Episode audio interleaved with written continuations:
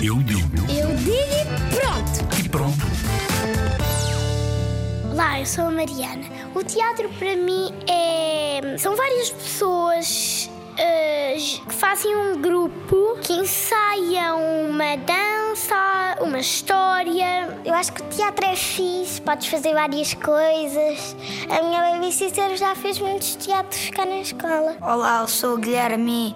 O teatro para mim é uma coisa muito fixe e divertida que eu gosto de fazer, porque é tipo, podemos fazer fantoches, mostrar às pessoas e é muito difícil de explicar, mas eu gosto do teatro.